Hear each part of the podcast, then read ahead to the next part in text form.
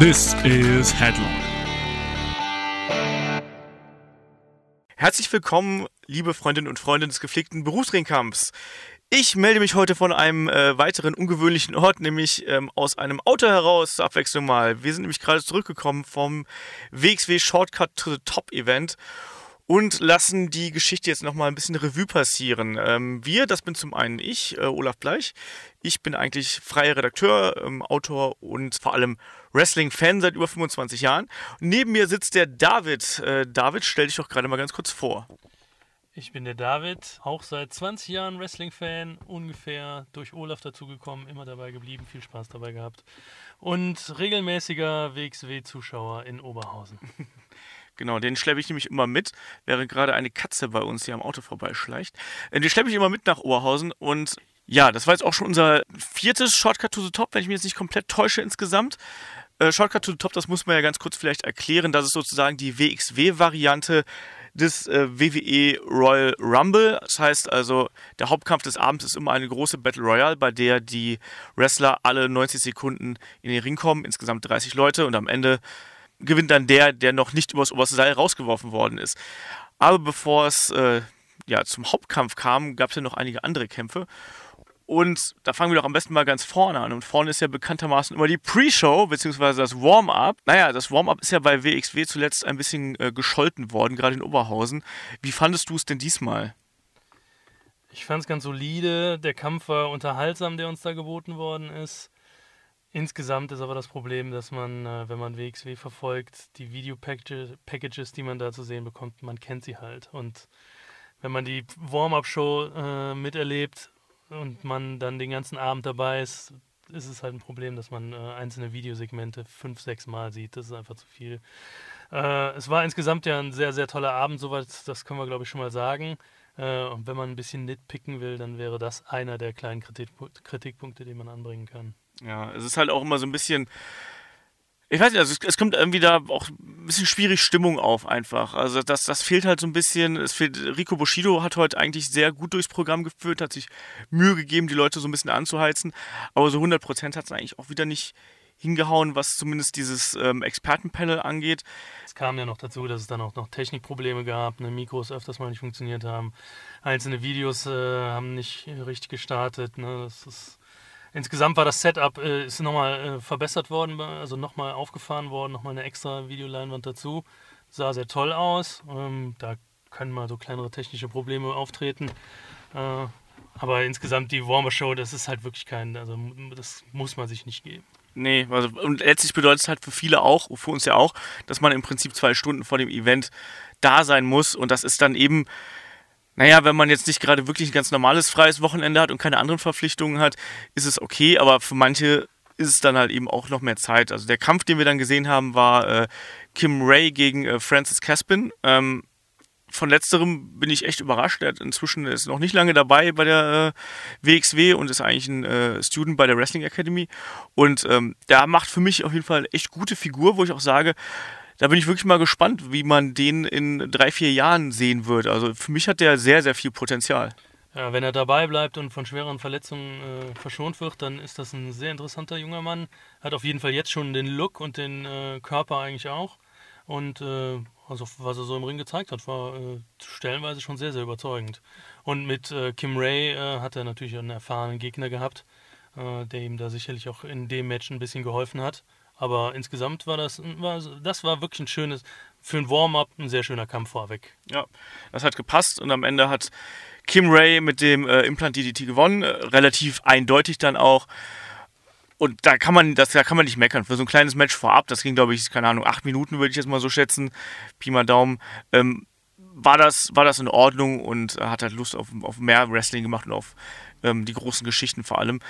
Ja, und dann ging es dann mit dem eigentlichen Event los, muss man dazu sagen, in einer brütend heißen äh, Turbinenhalle. Es war unfassbar warm, ähm, stickig und schwül.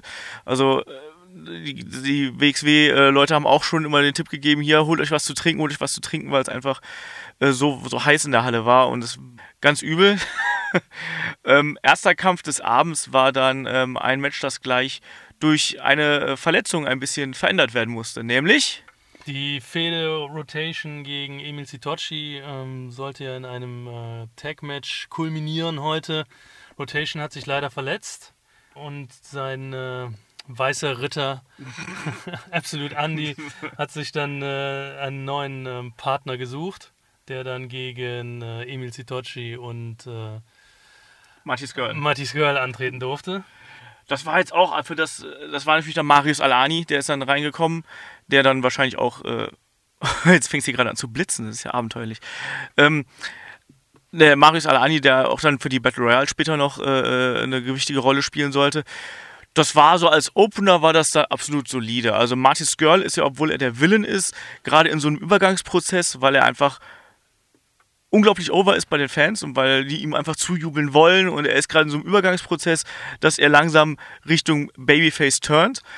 Ähm, und dass es vor allen Dingen auch ähm, in Kombination mit Emil Sitochi halt kriselt einfach. Also der, der Emil Sitochi will halt immer die fiesen Taktiken fahren. Marty will das auch, aber eher so seine schurkig, humorigen Sachen, ähm, die er dann da gerne, gerne einsetzt. Und das heißt, da hat es schon so ein bisschen Reibereien gegeben. Und ja, Andy und Marius haben dann einfach im Prinzip, ja, die haben die, die, die Ungereimtheiten im Teamwork zwischen den beiden Bösewichten ausgenutzt und am Ende hat Andy äh, Emil Sitochi, wenn ich mich nicht komplett äh, irre, eingerollt und den Sieg eingefahren. War für mich ein solider Opener, hat, Spaß gemacht und hat vor allem von der Mixtur der Wrestler einfach einen guten, ähm, einen guten Anhalter gegeben. Ja, es war ein äh, unterhaltsames äh, Tag-Match was nicht keine besonderen Längen hatte, gut funktioniert hat die ganze Zeit. Was man vielleicht noch sagen sollte, am Ende, da deutete sich äh, dann die Probleme zwischen äh, Sitochi und äh, Skrull äh, kamen dann äh, richtig raus, als äh, Sitochi mit äh, dem ähm, Regenschirm von Skrull auf äh, Absolut Andy losgehen wollte, der relativ hilflos in der Ecke war. Und äh, Marty Skrull dann dazwischen gegangen ist und gesagt hat, dass das nicht nötig ist. Genau. Was dann im Endeffekt dazu geführt hatte, dass Absolut Andy sich berappeln konnte und dann die, den Zwist im Team zum Sieg genutzt hat. Genau. Wo ich ja auch gesagt habe, es hätte eigentlich gar keinen Sinn ergeben, wenn er den Regenschirm eingesetzt hat, weil dann wären die ja disqualifiziert worden. Aber das ist ja den Bösewichten anscheinend egal. Ähm, ich habe ein bisschen Angst bei Marty, dass er so ein bisschen in die Comedy-Heel-Schiene abdriftet. Also es ist halt schon sehr viel Humoriges dabei, was er halt macht. Und ich habe ein bisschen Angst davor, dass das so ein bisschen, dass sein Charakter von diesem, naja, gewitzten Halunken so ein bisschen in das zu sehr aufs Comedy bedachte äh, abrutscht. Also ich weiß gar nicht, wie siehst du das? Das war ja auch in der Battle Royale, hat er auch so ein paar Spots gehabt, wo es halt sehr lustig Battle, war. Battle Royale, äh, der dutzendfach eingesetzte Backrake zum Beispiel, das ist alles ein bisschen ah, hart an der Grenze. Ja. Äh, im, im, Moment sehr unterhaltsam, aber wenn man dann, dann zu viel drüber nachdenkt, soll man beim Wrestling ja eigentlich auch nicht machen, dann äh, kann man das schon mal hinterfragen. Aber ähm, schauen wir mal, wo die Reise hingeht mit genau. ihm. Äh, zweiter Kampf war dann äh, Melanie Gray gegen Kaylee Ray, also die Damen waren dann am Werk. Und Melanie wurde auch von Marius van Beethoven begleitet und nicht von ihrem äh, Wrestling-Freund, äh, Kevin Roadster. Und äh, die beiden gehören ja dem äh, Stab von dem König der Catcher, Jon Simmons, an. Sind das Gefolge. Das Gefolge, genau, die Entourage. Mhm. Und ja, das war auch, auch, wieder so ein Kampf, da war natürlich die, die, die Verteilung war ganz eindeutig. Ähm, Kaylee Ray, also Schottin, äh, wurde ganz klar von den Fans angefeuert. Natürlich der, äh, der feuchte Traum jedes Wrestling-Nerds, eine äh, rothaarige äh, Punk-Rockerin irgendwie, die da reinkam. Und äh, Melanie Gray ist ja schon seit Jahr und Tag die Diva der WXW und entsprechend unbeliebt. Ansonsten fand ich, war das eigentlich ein Kampf, den man so komplett nehmen konnte. Der war am Anfang war der, ging da ein bisschen langsam los, aber zum Ende hin wurde es dann halt eben sehr unterhaltsam, weil dann Marius von Beethoven zunehmend eine Rolle gespielt hat und äh, er ist ja, obwohl er halt also ein, ein, ein schmächtiger Bursche einfach ist, aber er kann halt einfach den bösen, arroganten hier gut raushängen lassen. Das, das macht er wirklich ganz hervorragend. Der hat auch genau den richtigen Look dafür, diesen schmierlappigen Business-Yuppie-Look, den bringt er wirklich toll rüber. Ähm, ich fand das Match also wirklich gut zeigt, äh, was im Damenwrestling äh, in der WXW möglich ist, äh, weil auch in dem Fall die Chemie richtig stimmte zwischen äh, Melanie Gray und ähm, Kaylee Ray. Das äh, hat man gemerkt, dass sie auch schon öfters mal gegeneinander gekämpft haben. Ist ja jetzt nicht der erste Kampf gewesen. Äh, das wuppte eigentlich die ganze Zeit. also ich, ich war sehr zufrieden mit dem Kampf. Und zum Finale hin, äh, Marius von Beethoven äh, als Schmierlappen eingegriffen ist, aber dann für sein Schandwerk äh, körperlich gezüchtigt worden von äh, Kaylee Ray auf eine sehr spektakuläre Art und Weise. Ja, es ist Kaylee Ray einmal mit dem äh, Topi nach draußen gesprungen und hat Marius abgeräumt in Ja. einer Runde. Ja, das hat man so auch nicht unbedingt kommen sehen. Ähm, und äh, der Matchausgang war dann auch äh, für uns nicht äh, überraschend, passte gut rein, äh, Genau, am Ende. war, nett gemacht. Ja, am Ende hat äh, Melanie Gray äh, mit dem äh, Melodram Sharpshooter gewonnen. Ähm, relativ klar, aber trotzdem halt eben mit, mit Eingreifen äh, von Marius von Beethoven. Ich wollte gerade noch sagen, wenn Ric Flair jemals einen unehelichen Sohn haben sollte, der klein und schmächtig ist, dann wäre das äh, Marius von Beethoven in meinen Augen. Also er hat einfach so viel, auch gerade mit der Sonnenbrille und so und dem kam er dann heute raus mit dem weißen Hemd und so. Es sah halt echt aus wie also der Little Nage, den gibt's ja schon, aber vielleicht der Little, Little German Nage oder so, das würde halt schon ganz gut passen, glaube ich. Ansonsten war der Kampf absolut okay, ähm, gibt's nichts zu, nichts zu bemängeln eigentlich. Dass Melanie Gray nach wie vor manchmal ein bisschen grün wirkt, obwohl sie halt da so ein bisschen äh, schon Ewigkeiten dabei ist, ist vollkommen, ist vollkommen okay. Manchmal fehlt da so ein bisschen der Dampf hinter, aber damit kann ich ehrlich gesagt bei, bei so einem Kampf ganz gut leben, weil es mich einfach gut unterhalten hat. Ähm, nächster Kampf, der dritte Kampf des Abends. Also das, man denkt sich, das geht dann immer so schnell, aber es hat dann bei WXW doch ein bisschen länger gedauert, weil eigentlich vor jedem Kampf ein Videopackage eingespielt worden ist, Ja. was auch für meinen Geschmack echt ein bisschen sehr viel war. Deswegen hat die gesamte Veranstaltung am Ende auch, glaube ich, gut an die vier Stunden gedauert. War sehr lange, ja. Also das hat sich dann auch, das war alles gute Unterhaltung, aber man muss nicht die Videopackages mehrfach am Abend zeigen. Also das war halt ein bisschen zu viel des Guten. Der nächste Kampf war auf jeden Fall ähm, der Titelkampf um die Shotgun Championship zwischen Damek und dem ehemaligen Titelträger und Number One Contender Sascha Kehl. Und auch da, das war der einzige Kampf, wo ich ein bisschen wir sind hier, das ist fantastisch. Man könnte denken, wir sind hier im Wald. Jetzt rennt gerade ein Igel bei uns am Auto vorbei. Wunderschön. Ähm, naja, auf jeden Fall war es äh, Damek gegen äh, Sascha Kehl und Sascha Kehl ist immer für mich so ein Kandidat, wenn der wirklich sein ganzes Potenzial ausspielen würde, was er hat, dann, jetzt konzentriere dich mal auf den Podcast und nicht auf den Igel ich höre dir zu. Hör wenn der sein ganzes Potenzial ausspielen könnte, dann müsste der eigentlich ein fester Main-Eventer sein. Aber irgendwie, es fehlt halt im Ring irgendwas. Also ich finde immer, wenn Sascha Kehl reinkommt, ist die, steht die Halle ja so ein bisschen Kopf, dann rufen sie ja alle Kehl, Kehl, Kehl, aber und es, er wirkte unglaublich beeindruckend, das äh, verflüchtigt sich aber leider meistens dann, wenn er dann äh, kämpft. Er hat halt, äh, er ist, ist ja ein Ringer, äh, ein, ein echter Ringer ähm, mit äh, Nationalmannschaftserfahrung und allem und äh, imposanter Körper, macht alles über Kraft. Da fehlt dann halt oft die Dynamik. Ähm, was aber in dem Kampf jetzt fand ich nicht so negativ aufgefallen ist, weil die Dynamik hat halt Damek reingebracht.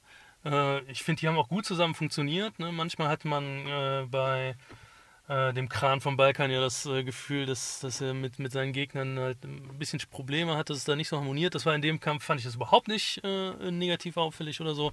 Ganz im Gegenteil. Äh, sehr gut. Ich, ich, ich war sehr gut unterhalten und ähm, muss auch sagen, ich äh, war mir nicht sicher, dass der Mac den Titel behält. Ne? Also äh, ich, ich hätte, ich wäre nicht überrascht gewesen, wenn äh, der Kran den Titel zurückgeholt hätte. Ja, es war ein, ich, sag- ich sag mal, es war ein okayer Kampf, ist aber insgesamt, finde ich, ein bisschen abgefallen gegenüber dem Rest der Card, aber nichtsdestotrotz, es war, es war okay. Es war äh, der typische kleiner, agiler Mann gegen einen großen, kräftigen Mann. Das heißt, zum Beispiel hat ähm, Sascha Kehl auch einige Male äh, Damek einfach aufgefangen, als der seine Aktionen zeigen wollte, hat er ausgekontert. Zum Beispiel wollte ähm, Damek, glaube ich, einmal die Mac Magic aus vom, vom äh, Top Rope zeigen oder sonst irgendwas. Die wurde dann abgefangen, ehe sie dann zum, am Ende hin dann doch noch zum Sieg geführt hat. Aber diese, diese, dieses Verhältnis zwischen Kraft und Agilität wurde eigentlich ganz gut dargestellt. Gegen Ende war es dann so ein bisschen holprig. Da waren ein paar Aktionen dabei, die haben nicht 100% gesessen. Also zum Beispiel mal so ein ähm, ja, das stimmt. Das kann auch ein konditionelles Problem gewesen sein. Es war halt wirklich sehr, sehr warm in der Halle und äh, Sascha Kehl hat äh, enorm viele Power-Moves gezeigt. Das mag eine Rolle gespielt haben, dass äh, am Ende zwei, drei eigentlich spektakuläre Aktionen nicht so hundertprozentig gesessen haben. Ähm, aber ich fand, ich fand, das war kein generelles Problem. Das war in den Augenblicken war das ein bisschen ärgerlich, aber äh, hat mich jetzt nicht rausgerissen oder so. Nö, ich kann auch, ich konnte auch mit dem Kampf gut leben. Der war jetzt auch nicht so immens lang, sondern war eigentlich, hatte eigentlich die passende äh, Zeit bekommen, dass das eben ein ein schönes Intermezzo ist äh, zwischen dem, ehe man dann zu den großen äh, Titelmatches kam. Mir ist aber gerade noch eingefallen, wir haben nämlich was vergessen. Wir haben nämlich das Comeback von Markus Weiß vergessen. Das stimmt, ja. Äh, äh, Markus Weiß, lange verletzter äh, Ringrichter, der in die Storylines involviert gewesen ist, äh, durfte das Damenmatch äh, reffen und ähm, die Halle hat sich gefreut, ihn wiederzusehen und er hat sich gefreut, wieder in der Halle zu sein. Das konnte man wirklich spüren. Und ich fand, es war auch wirklich schön, ihn wieder in Aktion zu sehen. Er hat gefehlt. Ja, absolut. Und er hat auch gleich wieder Probleme mit den Frauen bekommen. Also das passt ja dann auch wiederum so schön. Er ist ja dann auch ein paar Mal von Melanie Gray äh, herzlich umarmt worden, damit äh, Marius von Beethoven eingreifen konnte. Und das war einfach nett. Also Markus Weiß ist ja auch der Prototyp des Ringrichters eigentlich. Also er ist klein, schmächtig und sieht irgendwie ein bisschen aus wie ein Steuerberater. Und ähm, er, ist, er ist einfach, äh, das ist ein, ein Ringrichter, neben dem auch kleinere Wrestler gut aussehen im Vergleich zu Taz zum Beispiel, der ja einfach viel zu groß ist eigentlich für einen Referee. Insofern ist es auch wieder schön, dass, dass er wieder da ist. Da haben wir auch wieder ein bisschen mehr Abwechslung ähm, bei den Ringrichtern. Und ja, ich habe gerade schon gesagt, es geht dann schon mit großen Schritten auf äh, das erste Titelmatch, nee, auf das zweite Titelmatch zu. Das war nämlich dann äh, der Six-Man-Tag zwischen der Legion und dem Cerberus mit Adam Polak. Das war angesetzt als Kampf ohne Regeln. Entsprechend äh, chaotisch ging es da auch zu und ich muss ehrlich sagen, ich kann mich so bewusst an gar, nicht mehr viele Aktionen erinnern. Ich weiß nur, dass es überall in und um den Ring tierisch zur Sache ging und es war einfach ein riesen Chaos. Ja, es äh, ging direkt mit einem Brawl los. Äh, die, die einzelnen Protagonisten haben sich ins Publikum gestürzt. Äh, links und rechts des Ringes äh, gab es Action. Man hatte Probleme, dem Ganzen zu folgen. Ähm, nach ein paar Minuten hat sich dann immer wieder was äh, auch im Ring abgespielt. Äh, und was man da zu sehen bekam, das war von der Schlagzahl her, war das wirklich beeindruckend. Das ging ja, das, das ging äh, eine spektakuläre Aktion nach dem anderen. Äh, hier ganz vorne zu nennen äh, der irre Russe. ja, ja, Dragunov hatte auch immer. Er macht das ja immer so mit einer Mischung aus Austeilen und Einstecken, aber vor allem Einstecken. Also er hat sowohl von Tommy End halt diverse Kicks eingesteckt, als auch, äh, ich glaube, hat er nicht auch den Spear eingesteckt von, von Dante. Ja, ja. Dante ist unter anderem auch einen, äh, hat einen Flip nach draußen gezeigt auf alle Leute, die da so standen. Äh, zum Ende hin, man muss ja sagen, also ich, ich finde ja ohnehin, dass sowohl Legion als auch Cerberus haben ja eigentlich einen klaren Kopf. Also bei Legion ist es natürlich Tommy End, ganz, ganz klar. Und bei Cerberus ist es seit der Verletzung von Dreiske eindeutig Ilya Dragunov, der halt so die, die Führerrolle innerhalb äh, dieser, dieser äh, Gruppierung einnimmt. Der Julian Nero ist äh, halt im Ring, wirkt er irgendwie blass. Man hat noch keinen, also ist jetzt ja auch schon ein gutes Jahr, dass er wirklich äh, dick in der WXW-Action dabei ist. Aber man hat, äh, ich persönlich habe noch nicht das Gefühl, dass ich weiß, äh, wenn er im Ring steht, was mich erwartet. Ähm, so war das auch heute. Wieder ein paar, ist ein großer Mann, hat ein paar gute Aktionen gezeigt, einiges eingesteckt, aber irgendwie es hat, hat, nicht, hat noch nicht so richtig geklickt. Und der äh, andere Mann, der, der bei Cerberus mitkämpft, der Dirty Dragan, hat sich leider seine schmierige Matte abrasiert. Sieht jetzt also nicht mehr ganz so dirty aus, was ein bisschen schade ist. Ähm, ist im Kampf auch jetzt ein bisschen unspektakulär. Unauffällig auch. Ja. auch Kein Zeit schlechter über. Mann, also beileibe nicht, aber halt äh, im, im Vergleich zum 30er, der fehlt, ja. ähm, das ist halt, ne, das ist kein Ersatz. Es, es ist halt auch schwierig, dass er halt eben quasi als Neuling in einen Stable reingeworfen wird, der vorher total dominant war und er muss jetzt quasi immer mit sich die Vergleiche mit 30er gefallen lassen, der halt eben naja, der war halt äh, echt so die, die Wrecking Ball, die Wrecking Crew, die da eben da in, im Ring gerollt ist. Und das kann er halt eben auch mit seinem Kampfstil einfach gar nicht, ähm, kann er gar nicht bringen einfach. Und das macht es halt schwer. Und was mir auch auffällt, zum Beispiel Julian Nero hat doch auch vor ein paar Wochen noch oder ein paar Monaten noch seinen neuen Finisher äh, da gezeigt mit dem Handschuh und diesen äh, Tongue Death Grip quasi. Dem, der kam heute auch gar nicht mehr zur Geltung irgendwie. Ja, ich, ich muss den Kampf nochmal sehen, aber du hast recht man erinnert sich gar nicht mehr an so viel. Aber was ich jetzt so von, von den letzten Minuten des Kampfes äh, noch im Kopf habe, mir kommt es so vor, als ob nur der Russe in Action gewesen Ja. ist äh, gegen diverse äh, Jungs der Legion Ja. und da einiges gezeigt hat und vor allem äh, enorm viel einstecken äh, musste. Und äh, was war das nochmal für eine krasse Serie, die Tommy End gegen ihn gezeigt hat? Der hat halt einfach eine ganz krasse Kickserie ihm da an den Latz da, damit, geknallt. fing, fing es an, aber das, also da war einiges. Auch ein Double, er hat auch den, den, ähm, äh, den, den Double Storm vom Top Rope hat er auch eingesteckt. Also, Genau. Und den Brainbuster, glaube ich, auch. Und auch den Spinning Kick und den High Kick. Also, Ilya hat auch immer wieder gefordert, hier auf Russisch natürlich, das kann ich jetzt nicht so nachmachen, aber hat auch immer wieder gefordert, hier gib mir mehr, gib mir mehr. Und Tommy End hat halt immer mehr gegeben. Und am Ende war es dann wirklich so, dass dann die beiden sich einfach einen äh, Schlagduell im Prinzip geliefert haben.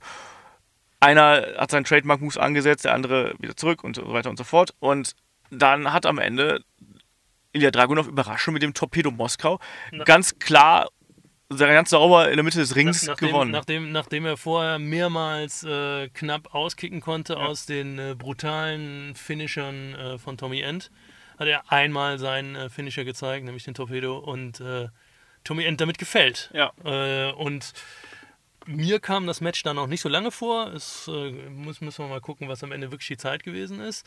Äh, das Publikum war auch überrascht. Ja. Da hat keiner damit gerechnet, dass Tommy nicht wenigstens einmal auskicken kann. ja, und vor allem auch so klar und so schnell eigentlich Genau. auch. Ja. Und ähm, dann hat sich aber danach, äh, wurde es ein bisschen klarer, wieso es zu diesem klaren Ende kam, ähm, weil äh, Tommy End eine Ankündigung äh, machen genau. musste. genau, Tommy End äh, na, nahm sich nämlich danach das Mikrofon, nachdem er sich wieder bekrabbelt hatte und kündigte an, dass dies sein letzter Kampf in Oberhausen war und dass äh, er im August, am 13. August bei einem äh, Special Event in Köln, also sprich, da gibt es zwei Events, so habe ich das jetzt zumindest verstanden, dass es ein Event am Nachmittag gibt, ein Special Event von Tommy End und Michael Dante veranstaltet mit Spezialgästen und dann eben am Abend gibt es dann die reguläre WXW-Show und bei diesem äh, Special Event bestreitet Tommy End sein letztes Match bei WXW. Das ist halt, ich, ich sag's ehrlich, für mich ist es keine Überraschung, dass das jetzt so gekommen ist, weil Tommy End einfach jemand ist,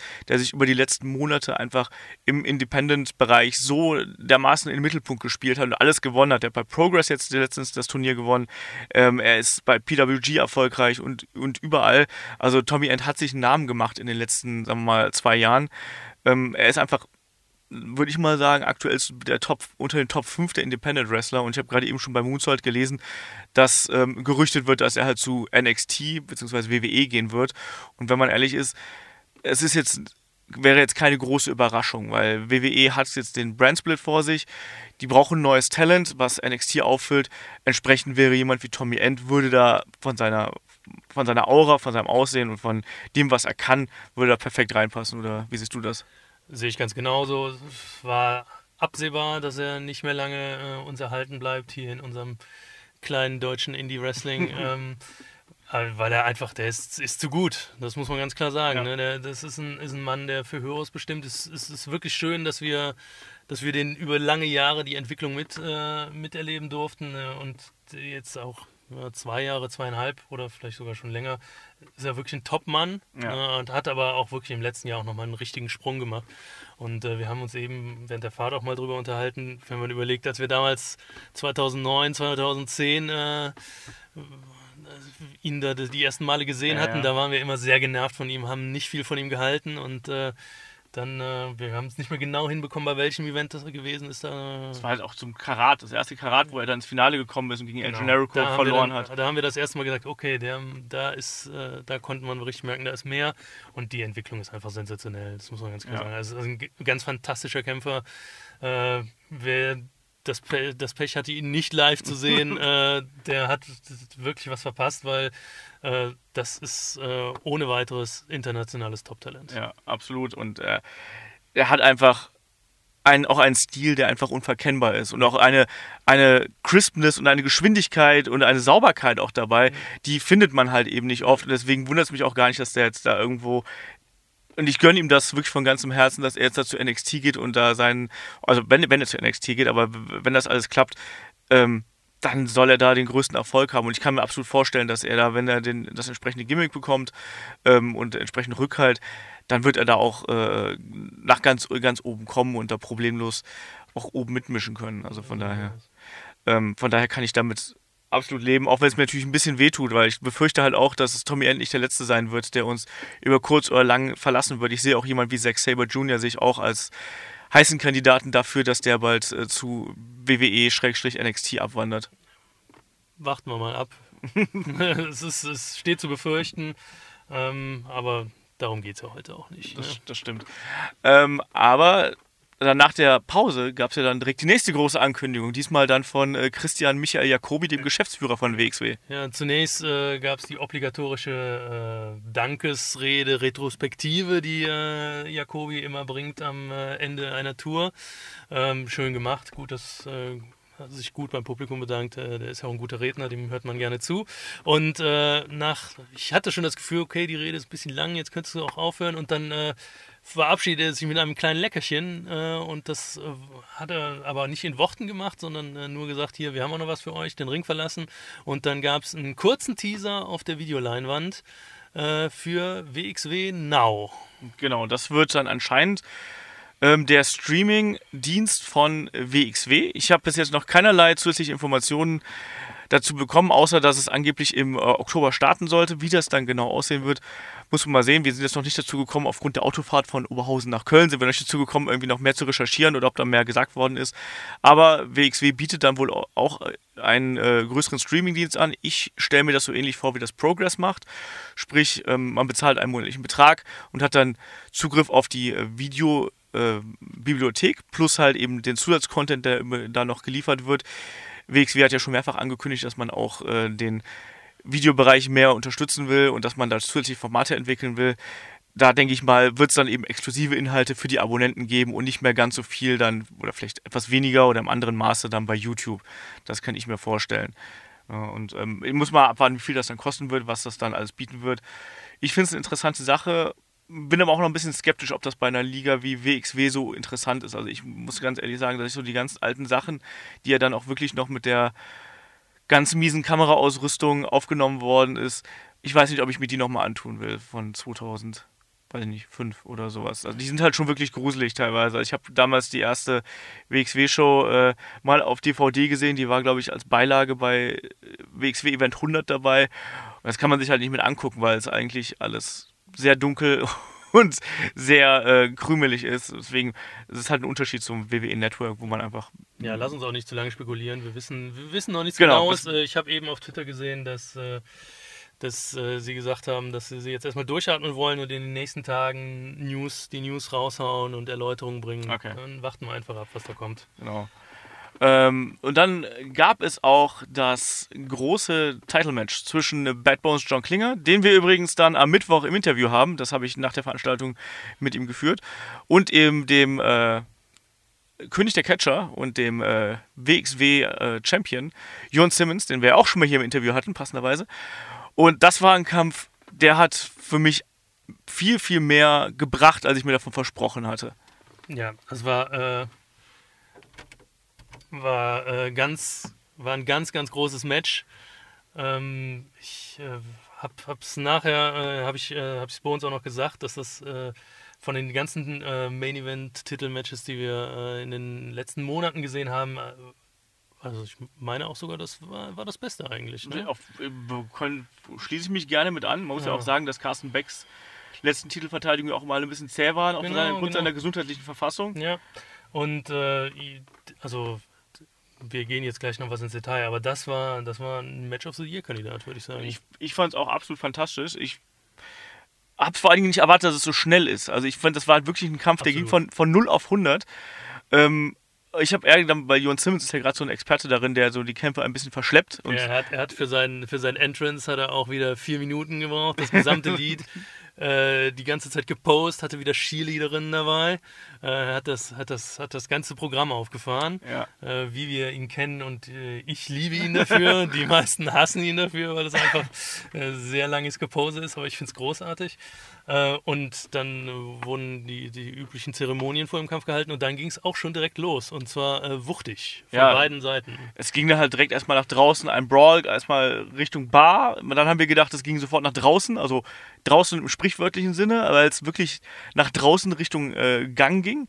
Ähm, anschließend haben sie sich dann auf der Bühne gekloppt. Da gab es dann, wenn ich mich komplett irre, einen Bodyslam gegen Bones auf die Bühne und glaube ich auch ein Backdrop von äh, Bones gegen äh, Jon, der versucht hat, ihn zu piledriven. Anschließend ging es ja im Innenring. Da wurden dann unheimlich viele äh, Stühle wurden eingesetzt. Es gab einen Brawl außerhalb, dann nochmal. Es war, war ja ein No-DQ-Match. Genau. Äh, die Vorgeschichte ist ja, dass es äh, einige unklare Ausgänge gegeben hat. Ähm, äh, wisst ihr ja wahrscheinlich alles. Wenn nicht, müsst ihr das nachlesen. äh, das war auf jeden Fall ein No-DQ. Ähm, und dementsprechend, da haben die, das haben die Jungs auch gesagt, okay, no DQ, da Ja. kümmern wir uns drum. Und äh, früh und reichlich wurden Stühle eingesetzt, äh, sehr spektakulär auch. Also nicht nur einfach äh, ein bisschen geschlagen mit den Stühlen, sondern harte Aktionen auf die Stühle, äh, Stühle aufgestellt und so. Da haben, da haben wir einiges zu sehen bekommen. Ja, unter anderem halt äh, wurde Jon Simmons auf den Stuhl gesetzt und dann gab es den Top Rope Double Dropkick von Bad Bones, der ihn dann wirklich einmal quer durch den Ring geschossen hat. Ähm, ich fand aber auch, was, was mir zum Beispiel bei dem ähm, Last Man Standing Match bei Axel Dieter und ähm, Marty Skrull damals abgegangen ist. Ich fand auch die Steigerung der Gewalt, so blöd das ja irgendwie klingt, die hat halt funktioniert.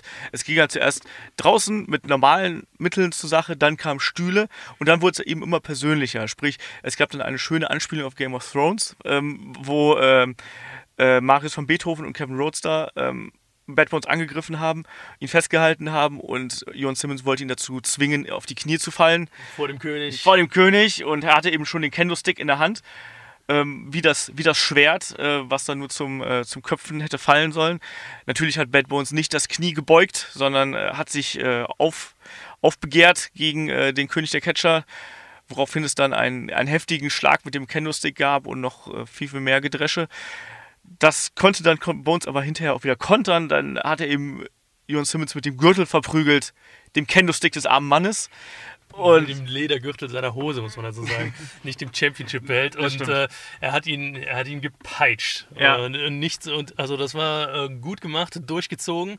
Ähm, beide äh, Kämpfer waren auch ordentlich gezeichnet. Ja. Also man konnte sehen, die haben nicht gespart. Da wurde der Kendo-Stick äh, wurde voll durchgezogen, der Ledergürtel wurde durchgezogen und äh, natürlich Aktionen, die auf Stühle erfolgen, die äh, lassen auch, äh, hinterlassen Ja. auch Spuren.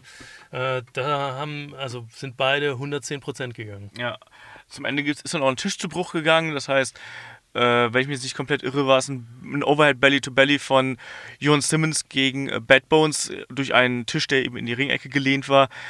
Das heißt, es war sogar ein echter Tisch, muss man ja immer bei WXW dazu sagen. Es war kein, äh, Keine Spanplatte. äh, keine Spanplatte mit Böcken, sondern es war ein echter Wrestling-Tisch. Ähm, und der dann eben da zu Bruch gegangen ist. Das war schon mal eine coole Aktion. Und am Ende gab es dann doch den Sieg und die Titelverteidigung für Jon Simmons. Ganz Ja, überraschend. Nach, äh, nach einigen, äh, also beide Leute kickten aus äh, brutalen Finishern äh, nach harten Aktionen aus. Äh, wir, das, wir hatten so einen kurzen Moment, wo wir gesagt haben, so jetzt langsam müsste hier mal ein Ende kommen, weil sonst wird es einfach zu viel. Ja. Aber äh, also das muss man sagen, perfekt gemacht. So, äh, Gerade als wir das Gefühl hatten, hm, vielleicht wird es doch ein bisschen viel, äh, kam halt äh, kam das kam das Ende. Ja, ja, das war dann, das Ende kam dann auch ganz typisch für Jon Simmons mit dem äh, Piledriver auf einen Haufen Stühle Genau. und das hat dann auch gereicht für Bad Bones. Und äh, ich habe gesagt, es ist immer ein großes Qualitätsmerkmal, wenn ich bei einem Kampf drei Viertel der Zeit stehe. Ähm, ich habe sonst meinen Sitzplatz in der letzten Reihe und kann von da auch gut sehen, aber das war wirklich ein hervorragender Titelkampf, unheimlich hart geführt, schnell geführt, dramatisch. Auch mit der Einbeziehung von äh, Kevin Roadster und äh, Marius von Beethoven und Melanie Gray. müssen wir natürlich, das haben wir schon haben wir ganz vergessen bei, den ganzen, äh, bei der ganzen Action. Äh, es sollte auch wieder einen Bellshot von ähm, Kevin Roadster geben, Ja. angewiesen vom König. Und äh, er hat es natürlich äh, gebotcht und hat äh, seinen König äh, niedergestreckt, äh, Ja. was natürlich zu einem miesen Wutausbruch geführt hat. Und äh, wir kommen ja nachher noch zum äh, Shotgun-Turnier. Da haben wir dann noch mehr, Ja. äh, noch mehr. Genau, das wurde da quasi dann, dann nochmal aufgegriffen. Und äh, ja, wie gesagt, also über das Title-Match braucht man gar nicht mehr großartig viel zu erzählen. Das war ein fantastischer Kampf. Und äh, Bones war danach auch äh, ein bisschen angeschlagen, aber das hört ihr dann am Mittwoch im Interview, was er sich nach diesem Kampf am liebsten wünscht. Ich sage, in erster Linie ist es Eis. Ähm, ehe es dann ja zum großen Hauptkampf eigentlich kam, das ist ja eigentlich schon irrsinnig. Du hast erstmal so einen, so ein äh, riesen Title-Match und dann haust du einfach nochmal die große Battle Royale da hinten raus. Das ist schon ein Luxusproblem, was WXW in diesem Fall hat. Und ein pro Luxusproblem, das, das Shortcut to the Top äh, Match fing ja auch gleich mit einer riesen Überraschung an. Also zum einen kam Walter offensichtlich ein bisschen zu schnell in den Ring. Ja. für, zumindest für die Ankündigung. genau. Als Nummer 1 kommt Walter und äh, wer ist Nummer 2? Hm, man überlegt, wer könnte es sein? Wer kommt rein? Chris Hero. Ja. Mega Pop. Das Publikum äh, völlig überrascht, äh, absolut begeistert. Chris Hero äh, auch als nette Geste mit dem Dirk Nowitzki Basketball-Trikot, äh, Verneigung vor der Nummer 41, äh, hat mir persönlich als Basketballer natürlich sehr gut gefallen. Äh, das Publikum, äh, das, ist, das ist ja alter WXW-Liebling und gerade in Oberhausen äh, ein absoluter, also ganz oben am Sternenhimmel. Die Fans total begeistert. Ähm, ich fand es auch schön, weil man ihn jetzt auch länger nicht mehr gesehen hatte der körperliche Zustand von äh, Chris Hero ist natürlich, äh, man merkt, dass er nicht mehr äh, Vollzeit-Wrestler ist. Er hat nochmal gut draufgepackt. Die letzten Male, als er bei der WXW gewesen ist, war er schon so grenzwertig, würde ich mal sagen. Ja. Und äh, das war dann doch jetzt, also. Ja, ja, ja, ja. Chris Hero ist, ich, ich mag ihn ja wirklich sehr und es ist immer großartig, ihn zu sehen, aber es ist halt, also wenn jemand inzwischen deutlich speckiger aussehen noch als Walter. Also und Walter, der übrigens auch mal abgenommen hat, aber, aber Walter, der so als Hühne und ne, Masse, Masse im Ring gilt. Und Chris Hero wirkt dann einfach nochmal so viel unförmiger. Das ist eben ganz merkwürdig. Also ich weiß auch nicht genau, was Chris Hero macht. Ob der einfach eine Vorliebe für gutes Essen hat oder für äh, eine Abneigung gegen das Gym oder das Laufband oder Jogging-Schuhe. Aber es ist einfach schwierig, ihn im Ring zu sehen. Obwohl äh, das Überraschende bei ihm ist halt eben, dass er die Aktionen alle noch durchbringen kann, genauso wie es halt früher war und dass er genauso gelenkig und schnell und behende ist wie vorher auch. Also das spreche ich ihm nicht ab, aber ich finde es einfach, dass er das äh, auch zum Wrestling eben ein gewisses Aussehen gehört. Ähm, absolut. Er hat sich äh, lange dann äh, im, äh, im Kampf gehalten, ähm, hat seine Ringerfahrung genutzt, sich oft in die Ecke verkrochen und äh, festgehalten. Ähm, ich denke, wir gehen jetzt nicht auf jeden, der reingekommen nee, ist, nee. ein. Ähm, nur äh, ein paar persönliche Highlights wollen wir wahrscheinlich genau. mal erwähnen. Insgesamt, äh, bevor wir gleich ins Detail gehen, es war ein sehr, sehr, eine sehr, sehr gute Battle Royale. Ja. Meine Nummer 1 äh, ist immer noch die erste, die Premieren Battle äh, Royale, die äh, WXW gemacht hat vor vier Jahren, weil die einfach, äh, das waren so viele Überraschungen und so viele gute Ideen, das, das war wirklich einzigartig. Das Jahr danach war äh, solide, wenn ich das recht erinnere. Dann letztes Jahr war, also in meinen Augen, hatte ich die ganze Zeit schon wenig Spaß bei der, bei der Battle Royale. Dann kam das Malheur, das äh, kurz vor dem großen Finale das oberste Ringseil gerissen ist, was natürlich äh, bei einer Battle Royale eine absolute Katastrophe ist, wenn man da durchkämpfen muss. Und dann äh, als äh, Krönung äh, das, der Sieg von Grado, ja, den, den, ich wirklich, also dem ich ihn überhaupt nichts abgewinnen kann. Nee. Im Ring und als Figur gar nichts. Ja. Und äh, also da war ich bedient. Also es gibt selten ein Event, wo ich richtig mies gelaunt bin danach. Und das war einer davon, also einer der ganz, ganz wenigen. Und äh, das war aber jetzt also sehr viel Wiedergutmachung. Das war äh, als letzter Event der Tour ja auch gesehen. Der Event war klasse und äh, das finale Match, die Battle Royale, die war großartig. Ja.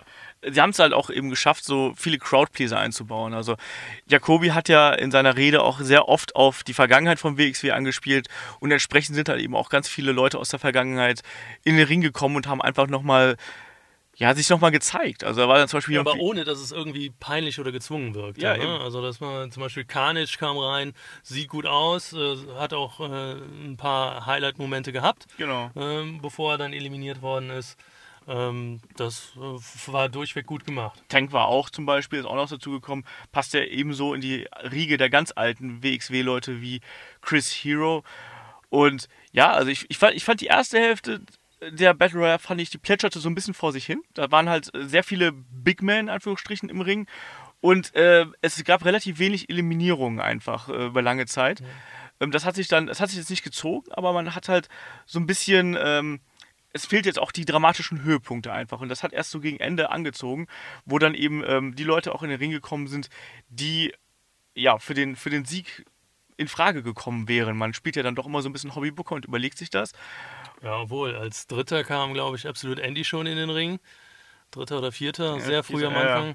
Ähm, ja, okay. Aber es war, also es stimmt, es sind am Anfang relativ wenig Leute eliminiert Genau, worden. ja. Äh, es waren sehr viele sehr große, sehr schwergewichtige Leute im Ring, Ja.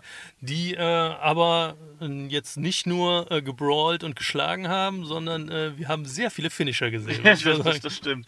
Und wir haben auch noch eine Wiedervereinigung gesehen. Ähm, die Kehl Holding hat sich äh, wieder getroffen und äh, endlich hat es Aaron Insane geschafft und jetzt äh, Kehl hat es anscheinend jetzt diese dieser Stunde noch geschrieben, dass es jetzt offiziell wieder die Kehl Holding gibt. Also bestehend aus äh, Sascha Kehl und Aaron Insane und dann äh, finde ich, sind die beiden auch eigentlich ganz gut untergebracht, weil ja Sascha Kehl jetzt so ein bisschen raus aus dem Shotgun-Title geschehen ist.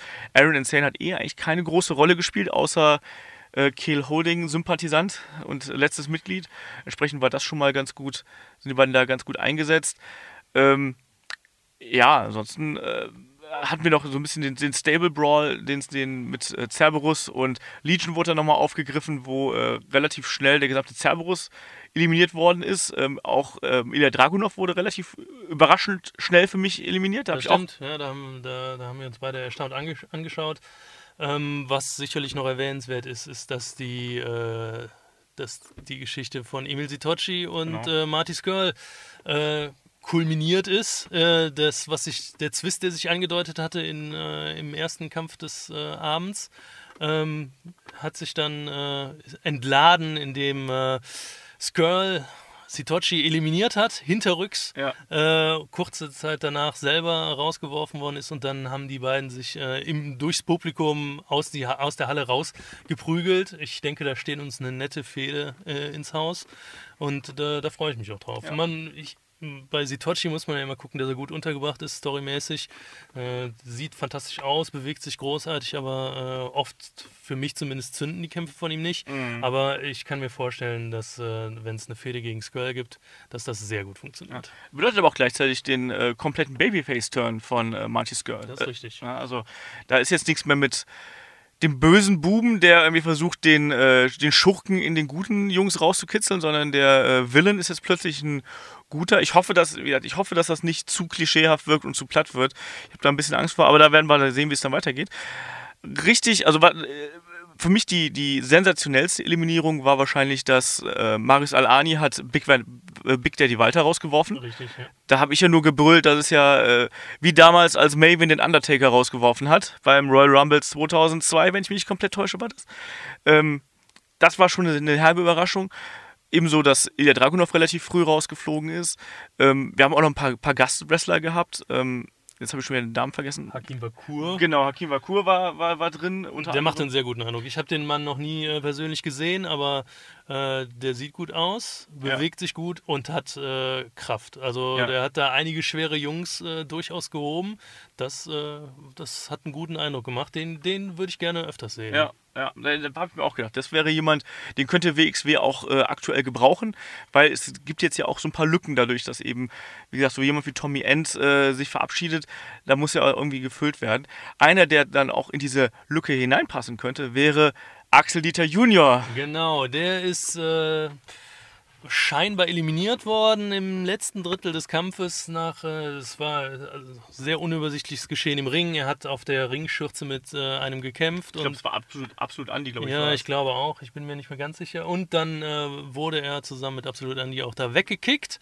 Ähm, wie uns dann nachher aufgefallen ist, wurde aber seine Eliminierung nicht per Mikro verkündet. Hätte uns ein Zeichen sein können, äh, haben wir aber im Trubel nicht drauf geachtet, weil äh, der dann am Ende wieder aufgetaucht ist. Genau, denn die letzten Nummern waren nämlich 27 war ähm, Kevin Roadster, der hat nämlich dann Chris Hero eliminiert und hätte dann allein im Ring mit der Nummer 28 gestanden. Das wäre Marius von Beethoven gewesen. Dann kam aber Jon Simmons in den Ring, hat gesagt, hier, ne, äh, ne, verpiss dich aus meinem Ring oder ich hau dir ein paar rein. Und Kevin Roadster hat aber dann aufbegehrt gegen den äh, König der Catcher und gegen seinen Herrn und Meister. Hat gesagt, nein, ich bleibe hier. Woraufhin Jon Simmons sich selbst in die Battle Royale reingeholt hat und Marius des äh, Platzes verwiesen hat und so, dass wir ein Aufeinandertreffen hatten von äh, Kevin gegen Jon. Genau. Das war, das war dann die Pointe und Axel Dieter war zu diesem Zeitpunkt äh, schein Scheinbar eliminiert. Genau, aber der kroch halt irgendwo um den Ring herum und äh, ist halt anscheinend nur durchs zweite Seil gegangen. So, jetzt haben wir die ganze Geschichte so ein bisschen aufgedröselt. Überraschenderweise, nachdem ja zuletzt äh, Kevin Rhodes da ja in der Dusche äh, misshandelt worden ist, um es mal so auszudrücken, von Jon Simmons, hat sich jetzt Kevin Rhodes da ein Herz genommen, hat gegen äh, Jon Simmons gekämpft, was natürlich einen riesengroßen Pop beim Publikum zur Folge hatte, die natürlich für den Underdog gewesen sind und Kevin Rhodes da ist ja aus äh, dubiosen Gründen ohnehin over wie Sau. Ähm, entsprechend war das dann schon mal toll. Bis dann Nummer 29 reinkommen und das war nämlich Tommy End, der nochmal angekündigt hat, wenn ich bevor ich nach äh, wo auch immer hingehe, bevor ich WXW verlasse, will ich noch meinen Titel wieder haben. Und deswegen nehme ich am Shortcut to the Top teil. So, deswegen, jetzt haben wir es langsam sortiert. Das ging dann so weit, dass erstmal Jon Simmons hat Kevin Rhodes da rausgeschmissen. Ich glaube, so war's. Und, ähm, und äh, Jon Simmons hat, hat Tommy End auf jeden Fall den Piledriver verpasst, sodass Tommy End am Boden lag und fertig war. Und man eigentlich dachte so, oh je, jetzt gewinnt Jon Simmons seine, die, die Battle Royale und äh, ist dann am Ende Titelherausforderer auf sich selber.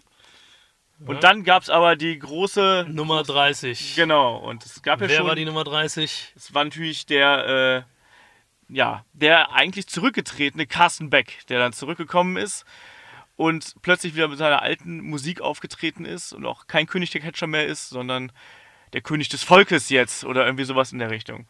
Ähm, das führte dann eben zu den Final Four, die Mega Pop natürlich, Ja, dass er reingekommen ist. ausgerastet. Also Ja. man hätte nie erwartet, dass ein Carsten Beck jemals so angefeuert würde. Ähm, finalen vier sind waren dann eben Jon Simmons, Tommy End, ähm, Carsten Beck und dann zum Ende auch äh, Axel Dieter Junior, der nämlich Tommy End eliminiert hat. Genau. Und- äh, in den Ring plötzlich wieder auftaucht und äh, Tommy End dann rausschmeißt. Auch durch eine äh, ein bisschen hinterhältige Aktion. Ja. Ne? Also Tommy End steht, guckt nach draußen, wird dann quasi von hinten einfach weggewämst. Ja. Ähm, wir dachten zuerst, es wäre eine, eine illegale Aktion gewesen, bis uns dann äh, per Mikro erklärt worden ist, dass, äh, dass der gute Axel Dieter Junior ja gar nicht eliminiert gewesen ist. Ähm, und dann hat äh, Axel Dieter Junior äh, im Endgame doch äh, auch äh, den äh, dunklen Axel Dieter Junior ein bisschen raushängen lassen. Absolut. Ne? Also er hat ja wohl ins Publikum geschimpft, hat das Publikum beleidigt auch und Ja. hat auch sehr arrogant dreinge dreingeblickt. Hat, äh, hat gezeigt, dass er den, den, äh, die Number One Contendership unbedingt haben will. Hat, äh, hat wenn sich äh, der Gegner am Ringseil festgehalten hat, wenn er ihn eliminieren wollte, hat er in die Hand gebissen Ja. ähm, und hat, hat, alles, hat alles gegeben und hat auch von, von der Mimik her deutlich gemacht, äh, dass ihm jetzt alles egal ist, er Ja. nur diesen Title Shot haben will. Genau. Und sein, sein Gegner am Ende, die letzten beiden waren Axel Dieter und Carsten Beck. Und es hat am Anfang so ein bisschen geholpert zwischen den beiden, da lief es irgendwie nicht so 100% rund, aber es war natürlich am Ende eine unheimlich dramatische Geschichte zwischen den beiden. Äh, und es hat auch irgendwie gepasst. Natürlich Carsten Beck, der auf einmal jetzt super over und super beliebt war, gegen Axel Dieter, der gerade in Oberhausen einfach furchtbar unbeliebt ist und auch schon beim Entrance, obwohl da ja noch nicht mal irgendwas passiert ist, schon ausgebuht worden ist. Und es wirkt jetzt anscheinend, auf mich zumindest so, als ob Axel Dieter jetzt wirklich dauerhaft in Oberhausen einfach der Bösewicht ist oder als jemand zumindest ist, der als der den Hass einfach annimmt und sagt, ja, scheiß drauf, dann put mich halt aus, drauf geschissen. Und ähm, ja, Carsten Beck aber äh, konnte sich dann am Ende doch durchsetzen und hat äh, Axel Dieter eliminiert, sodass äh, Carsten Beck äh, jetzt Number One Contender ist. So sieht's aus. Und äh, ja, wir sind überrascht gewesen. Es Ja. war ein, äh, also ein, äh, wirklich großartig. Die Konstruktion dieses Shortcut to the Tops hat mir sehr gut gefallen. Das Endgame war fantastisch, hat gut funktioniert. Äh, die Crowd war äh, völlig hin und weg. Ja. Am Ende hat äh, der gute Carsten dann noch eine Rede gehalten und ist, äh, ist jetzt das Über-Babyface, der Held des Volkes, der für uns äh, den Titel zurückholen wird äh, beim Fan-Event. Ja. Ähm, ja gut, ob, die, ob, die, ob diese Wandlung äh, so lange so gut beim Publikum ankommt, äh, muss man mal sehen. Ist ja immer ein Problem, wenn, wenn Heels plötzlich super Babyfaces werden, ne? wie lange wie lang die Fans dahinter stehen. Aber für den Moment war es absolut großartig. Ja, Also, mir war es auch, ich muss sagen, mir war auch fast die Rede fast ein bisschen zu viel, aber nichtsdestotrotz hat es halt die Leute wollten Carsten Beck sehen und die Leute wollten auch äh, eben ihn als Herausforderer haben und deswegen war das, es war halt eine Battle Royale für mich, die hätte genauso gut jeder Fan so schreiben können, einfach weil es aus dem Herzen kam. Man hat einfach das Gefühl gehabt, dass die WXW jetzt mal gesagt hat, so, wir machen jetzt wirklich mal rund um das, was unsere Fans irgendwie wollen und was sie halt lieben. Und das sind zum einen die alten Stars, aber auch gleichzeitig die, die neuen Leute, die irgendwie dann im Mittelpunkt sind. Und es war halt eine, eine schöne, es waren so viele schöne kleine Geschichten wieder in dieser Battle Royale drin, dass das für mich, glaube ich, echt so die, wahrscheinlich sogar die beste Battle Royale war, die wir gesehen haben. Gerade noch mit den ganz großen Überraschungen. Also, und um diese ganze Geschichte jetzt mal irgendwie abzuschließen, ich fand auch diesen Event ganz, ganz hervorragend. Von vorne bis hinten. Ähm, die ersten Kämpfe waren halt schöne Anheizer, hatten dann klar ihre, ihre Höhepunkte im äh, Tag Team Title Match und im, ähm, im, im, im Championship Match und natürlich in der großen Battle Royale. Insofern absolut gelungener Event, der sehr viel Spaß gemacht hat ja. und mit einer Crowd, die auch Bock hatte. Also das hat beim letzten Event ähm, in Oberhausen ja auch so ein bisschen gefehlt. Diesmal war die Crowd richtig heiß und äh, in der Tat ist ja. wirklich drauf abgegangen, weil vielleicht lag es auch an den Temperaturen. Alles, alles, was wir jetzt am, am, Negativen gesagt haben, das muss man mal ganz klar einordnen. Das war eine große Show, fantastische Unterhaltung. Äh, das ist dann alles nur Nörgeln auf, äh, auf hohem Niveau gewesen. Also die dass das ein bisschen viel war mit den Videopackages, dass zwischendurch mal ein, zwei Entrances nicht geklappt haben, ne, technische Probleme. Aber das ist alles, das soll der soll dem Event keinen Abbruch tun. Das war, war eine ganz große Show. Eben. Also wirklich kommt ja am Ende auch nicht an, Show. ob jetzt mal ein Video nicht läuft oder genau. ob da ein Video ja. zu viel läuft oder sonst irgendwas. Das macht die Show nicht besser oder nicht schlechter. Insofern war das halt wirklich ein Event, den man gesehen haben muss. Und wenn man äh, den noch nicht gesehen hat, weil man nicht live in der Halle dabei war, dann sollte man den auf jeden Fall bei Vimeo nachholen, ähm, was ja dann wahrscheinlich auch zeitnah von äh, WXW veröffentlicht wird. Natürlich ein bisschen schade, dass halt einige der Entrances dadurch äh, leider verloren gehen, weil gerade Carsten Beck natürlich bei diesem natürlich, Comeback, ja. da wird halt vieles verloren gehen, weil Leute halt ausgerastet sind ja, einfach. Und wenn da jetzt drüber gedappt wird, ist es halt ein bisschen schade, aber da machst du halt nichts dran. Aber trotzdem insgesamt war. die Rechtslage, anders geht's halt nicht. Ne? Eben. Aber ansonsten war es ein ganz großer Event und ähm, ja, absolut äh, empfehlenswert von, von meiner er war, Seite. Er war vom Unterhaltungs, unter, Gehaltungs, Unterhaltungsgesichtspunkten war es äh, fantastisch und ich fand es auch sehr gelungen. Äh, man hat, das war ja das Tourende, man hat Storylines zum Abschluss gebracht äh, und hat aber gleichzeitig schon für die zweite Jahreshälfte neue Storylines gut in Stellung gebracht. Nicht genau. irgendwie holprig, sondern wirklich äh, gelungen äh, aus, aus den Entwicklungen heraus. das ist wirklich gut, gut gemacht. Ja, gut absolut. Gemacht, absolut. Und äh, man kann sich da auf jeden Fall auf den äh, Tourauftakt äh, freuen. Und dann geht es ja auch, also für mich zumindest geht es dann in äh, Köln am 13. August weiter im Clubbahnhof Ehrenfeld. Da freue ich mich auch schon drauf, nicht zuletzt, weil dann ja auch das äh, Goodbye-Match äh, für Tommy Enter stattfindet. Und ich bin sehr gespannt, was man sich dafür ausdenkt. Ansonsten würde ich sagen, beschließen wir jetzt auch mal den Podcast, weil ich glaube, wir haben es jetzt schon fast 1 Uhr nachts mittlerweile.